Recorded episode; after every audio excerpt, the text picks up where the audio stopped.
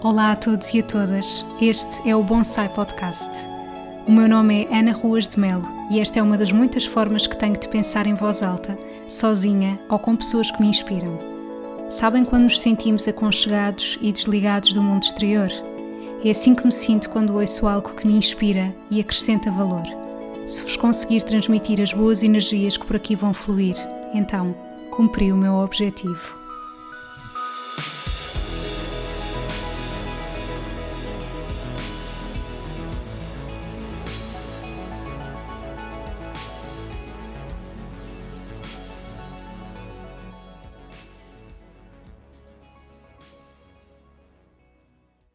Sejam muito bem-vindos a mais um episódio do Bonsai Podcast e aviso já que poderemos ser interrompidos aqui com sons da Mariana, mas como sabem agora todos os meus podcasts, todos os meus episódios são gravados aqui nesta companhia e hoje eu venho-vos falar um bocadinho sobre como é que têm sido uh, estes últimos tempos, porque efetivamente muita coisa mudou desde que eu gravei o último episódio. Eh, em que falei sobre os primeiros desafios do pós-parto e hum, eu de facto não queria ser aquela pessoa que passasse só a falar de maternidade, mas eu, por outro lado, gosto de me sentir próxima das pessoas que sigo ou nas redes sociais e acho que isso também vos permite ter a proximidade que eu gostaria que vocês tivessem comigo. A verdade é que depois de uma pessoa ser mãe, nunca mais volta a ser aquilo que era. Há uma completa transformação, há uma morte e renascimento daquilo que somos e, portanto, é completamente impossível eu continuar a tentar ser a Ana de antes, porque a Ana de antes já não existe, agora sou uma outra pessoa. E há determinado tipo de informação que ou seja, há determinado tipo de coisas pelas quais eu estou a passar que acredito que ao partilhar aqui vos poderão ajudar ainda que possam estar a viver fases completamente diferentes da vossa vida. Eu continuo a ser uma apaixonada por alimentação, continuo a adorar a minha profissão e considero que há desafios pelos quais eu estou a passar que poderão ser úteis, ou seja, que as minhas aprendizagens poderão ser úteis para quem me ouve. E é por isso que eu continuo a falar sobre a maternidade, porque há uma das grandes questões que me fazem em consulta que tem a ver com a gestão de tempo, não é? Que é do género: eu não tenho tempo para fazer exercício, eu não tenho tempo para preparar refeições, e isto é transversal uh, a várias situações na vida. Poderá ser porque se é mãe recentemente, poderá ser por causa de ter uh, um volume de trabalho uh, muito grande, poderá ser porque, ok, os filhos até já são crescidos, mas ainda assim não existe essa disponibilidade, essa vontade, e eu acredito muito que um dos principais entraves a conseguirmos adotar hábitos alimentares saudáveis e mesmo um estilo de vida saudável que vai para além da alimentação tem a ver com esta questão da gestão de tempo. E sem dúvida que eu sou um ser humano, tal como qualquer outra pessoa, e tenho os meus desafios. E aquilo que eu vos quero transmitir então aqui com este episódio é como é que tem sido esta minha jornada para que vocês consigam perceber quais são os desafios pelos quais eu estou a passar, como é que eu tenho tentado lidar com isso e quais são as minhas falhas, porque eu também continuo a ter falhas. E é normal que existam e é importante nós aceitarmos que não vamos conseguir chegar a todo o lado. Então, efetivamente, houve muitas coisas que já melhoraram desde os primeiros tempos de vida da Mariana. Eu inicialmente tinha-vos dito que um dos meus principais desafios tinha a ver com o facto de eu querer comer e nesse preciso momento eu verificar que não podia. Porquê? Porque ela queria mamar. Portanto, eu estou a amamentar em livre demanda. Isto significa que a Mariana mama sempre que ela pede não existe um horário fixo. No entanto, nós já vamos criando aqui algumas rotinas, contrariamente àquilo que existia nos primeiros dias de vida, um, e eu já consigo perceber mais ou menos qual é que é o tempo que ela aguenta sem mamar, ou seja, mais ou menos será duas horas ou três horas. Durante a noite até já vais passando mais e um, o que é facto é que uh, agora por a conhecer melhor as coisas funcionam melhor. Eu já consigo perceber mais ou menos a que horas é que ela costuma ter sono, uh, portanto já dá para conciliar melhor aqui com o horário das refeições e houve algo que nós introduzimos e que foi realmente uma, uma ajuda muito preciosa e que eu estava muito reticente no início a introduzir, que era a Xuxa.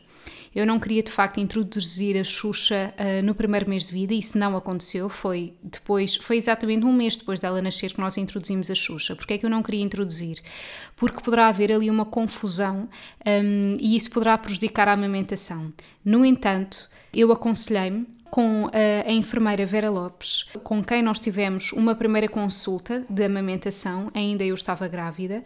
Achei que era super importante essa consulta. Para quê? Para ter ali um contacto de alguém que nos pudesse ajudar caso existissem desafios na amamentação e eu estava Uh, muito à espera que existissem desafios, mas felizmente, pelo menos até agora, e já estamos quase com dois meses de amamentação exclusiva, não surgiu nenhum desafio. Eu fico mesmo muito grata.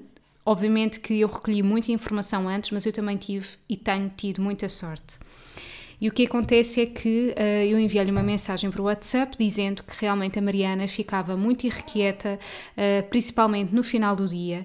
Nós até julgámos que poderia ser cólicas, porque geralmente quando nós vemos um bebê a chorar, dizemos logo é cólicas, mas não tem que ser necessariamente. E a minha intuição de mãe dizia-me que não eram cólicas. O que acontece é que uh, os bebés, obviamente, acalmam-se com o movimento de sucção e ela ia à mama para simplesmente estar a sugar, mas obviamente sai leite, não é? Não há como. E ela ficava muito atrapalhada por continuar sempre a sair leite, bolsava muito e aquilo era muito angustiante para mim e também para o pai, porque nós queríamos comer em paz e depois havia toda aquela salganhada. As estratégias como, por exemplo, colocar no pano no sling, não é? Eh, a Mariana não gosta disso, ela não gosta de se sentir demasiado apertada, portanto, isso também não funcionava. Não funcionava eu também estar a dar de mamar enquanto jantava, porque não tem só a ver com o facto de eu não ter as duas mãos livres, tem a ver com o facto dela sentir que eu não estou ali inteiramente disponível para ela, portanto, eu estou-me a mexer, etc. Portanto, também não dá.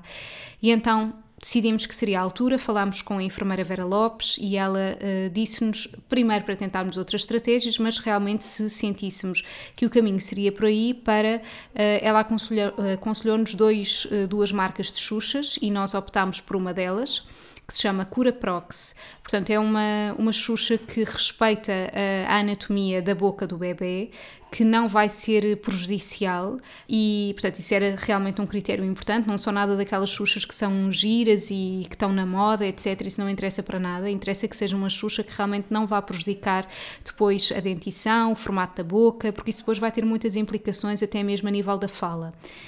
E digo-vos que foi. Uh, eu inicialmente senti-me tão mal quando lhe pus a Xuxa pela primeira vez. Eu senti que eu estava a enganar, porque ela estava a olhar para mim, eu estava-lhe a dar uma Xuxa e pensei: oh meu Deus, ela está a perceber que está a sugar, mas não é na minha mama. Portanto, o que é que ela estará a pensar? Mas ela realmente aceitou muito bem e é uma coisa que a acalma imenso. No entanto, os finais do dia continuaram a ser bastante agitados, até que desde há uma semana para cá, e não sei, milagrosamente, ela realmente nunca mais chorou daquela maneira e tem estado calma. E eu sinto muito que aquilo que tem ajudado é nós conhecermos-la cada vez melhor e eu conheço-a cada vez melhor. Ela é muito parecida comigo em muitas coisas. Ela gosta de estar sozinha, gosta de estar uh, no cantinho dela, assim como neste momento eu estou aqui a gravar o podcast, eu estou a olhar para ela, mas ela está na boa, ela está ali entretida, a fazer uns sons, uh, não tem que estar, eu não tenho que estar ali a olhar para ela, não, porque existe às vezes muito aquela ideia de ah, nós temos de estar sempre a dar colo e o mimo e etc. Sim, mas os bebês são todos diferentes e a verdade é que pela minha intuição de mãe eu sinto que ela está bem assim sozinha. E não tem que haver mal nenhum nisso, não é? Não é pelo facto de dizerem que nós temos que estar a dar muito colo que eu tenho que estar sempre a dar colo à minha filha, quando eu sei que no fundo ela até está mais confortável no ninho, ali sozinha, a fazer uns sons, sem estar ao meu colo. E tudo certo, e ainda bem. Por algum motivo ela escolheu-me a mim. Ou seja, nós realmente somos muito parecidas e isso também me permite estar a conseguir acolhê-la de uma maneira cada vez mais eficaz. Obviamente que eu sei que tudo pode mudar, Claro que sim, mas temos que festejar as pequenas vitórias. E, portanto, com isto quero-vos dizer que nós devemos seguir a nossa intuição, sempre e acima de tudo.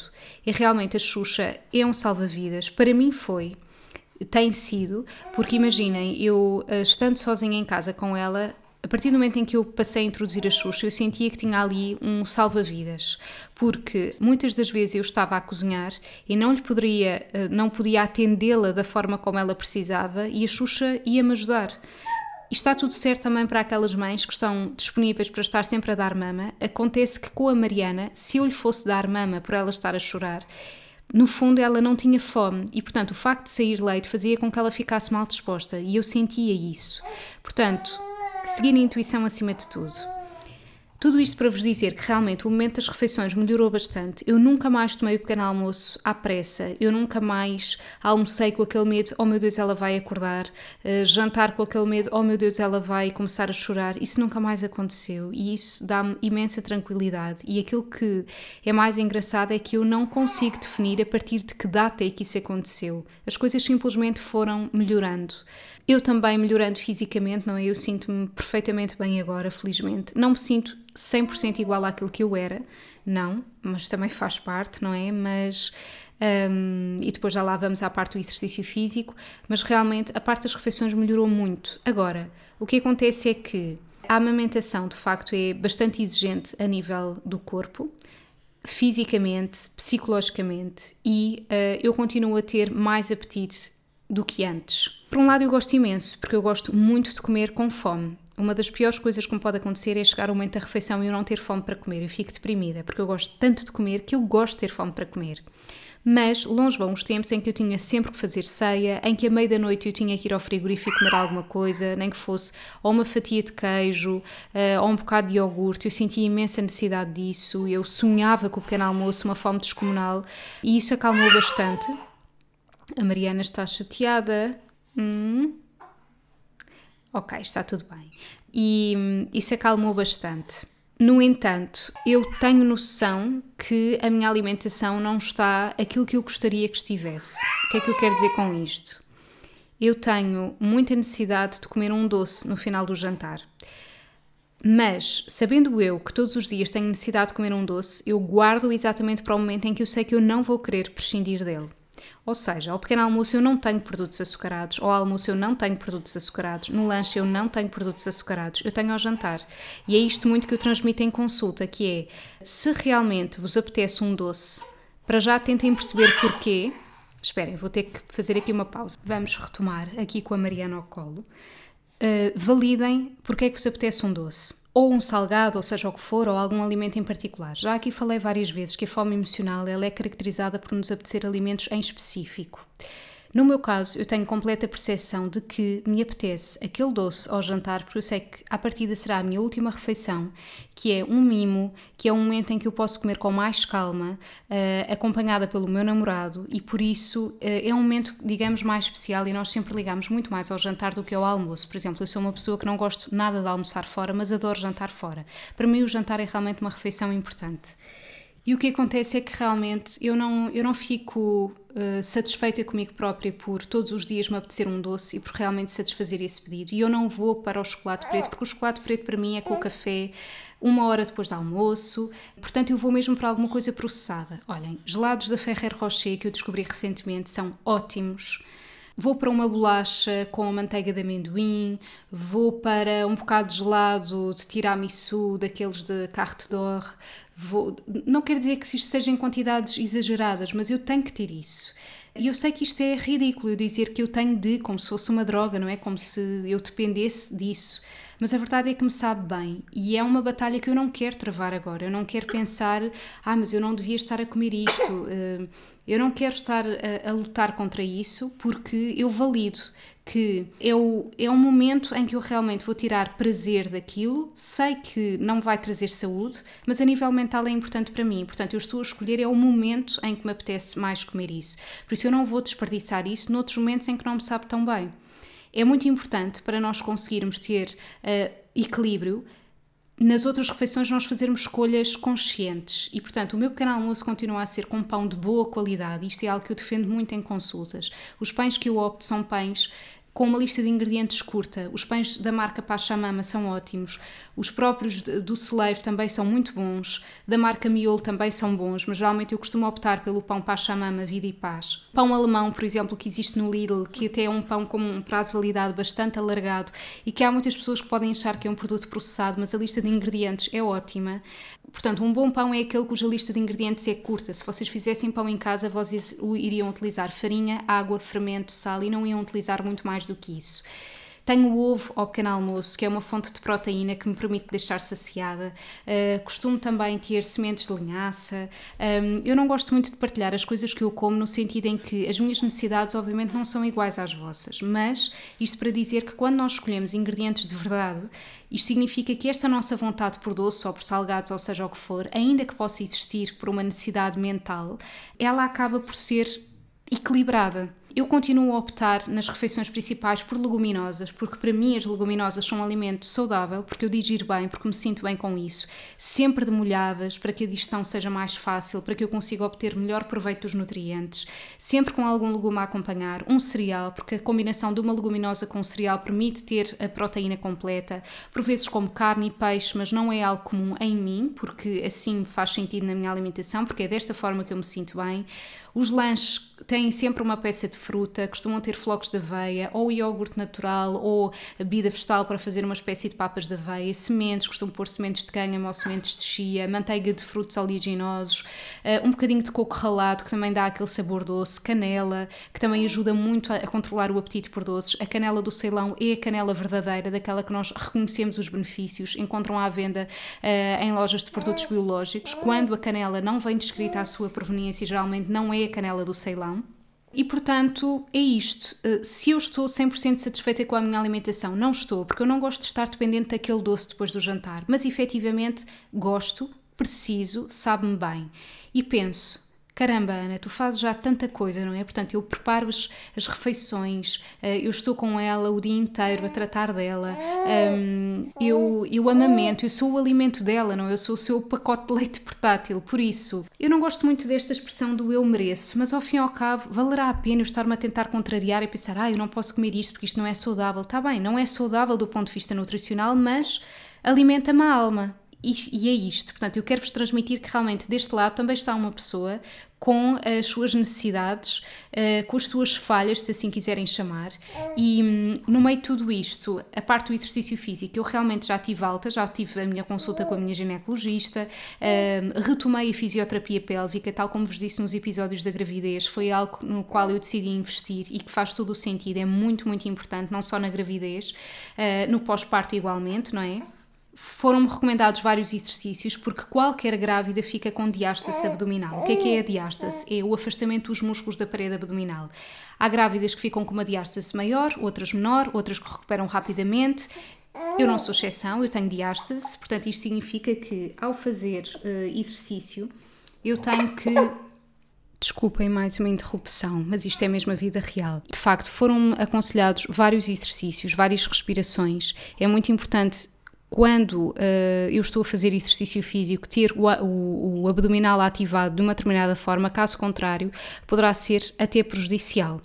E então, o que acontece é que realmente eu sinto que eu deveria um, ehm, ter mais disponibilidade para isso, não é? Para fazer aqueles exercícios, para ter mais consciência corporal, e vou-vos ser muito honesta.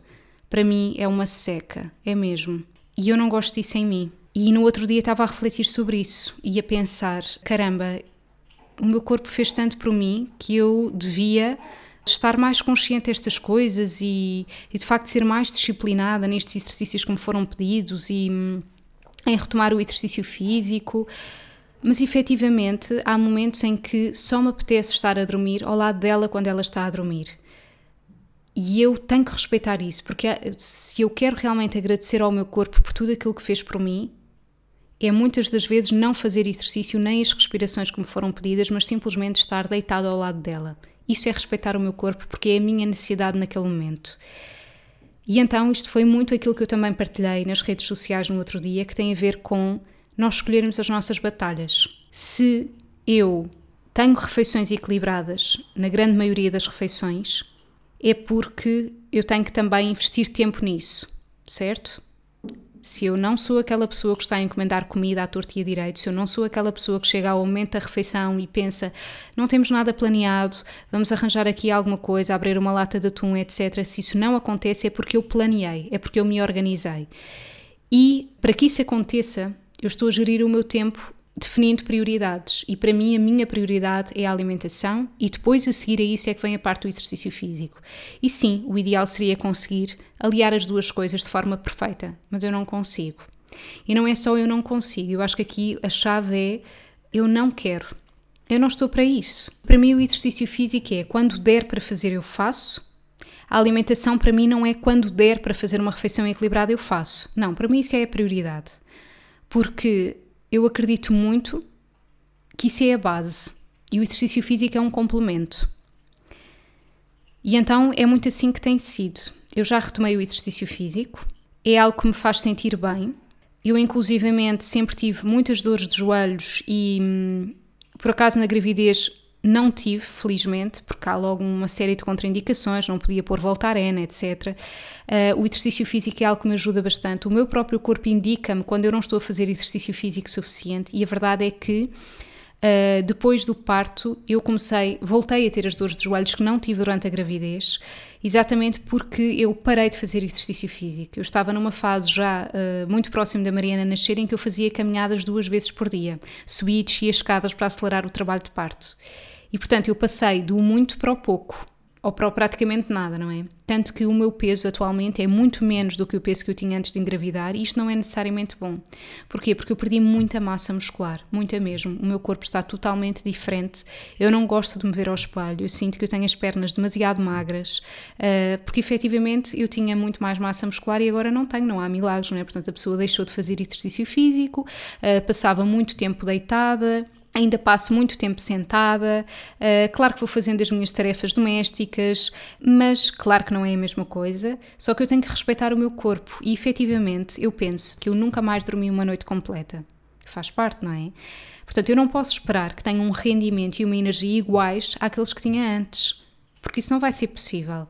Apesar de eu sentir que até me estou a adaptar bastante bem a esta fase em que eu era aquela pessoa que achava que eu tinha que dormir 8 horas, porque caso contrário eu não vou funcionar. Não, eu funciono. A, a natureza é algo incrível e, portanto, realmente eh, a parte hormonal também nos ajuda a um, bora continuar, porque assim, isto tem que ser feito, eu tenho que estar disponível para cuidar deste bebê e por isso não é por ter menos horas de sono que eu não vou estar disponível e que não vou ser capaz, eu sou efetivamente capaz. Agora, nós não podemos é esperar ter a mesma energia e disponibilidade para outras coisas que antigamente nem sequer eram questionáveis eu treinava sempre em jejum, isto até mesmo durante a gravidez, porque eu sentia-me bem desta forma. Era a minha forma de começar o dia, eu acordava, eu equipava-me, eu ia fazer exercício em casa, depois tomava o meu banho, pequeno almoço. Se hoje em dia só, só de pensar nisso eu fico sem energia, é completamente impossível, porque eu acordo mesmo com muita fome.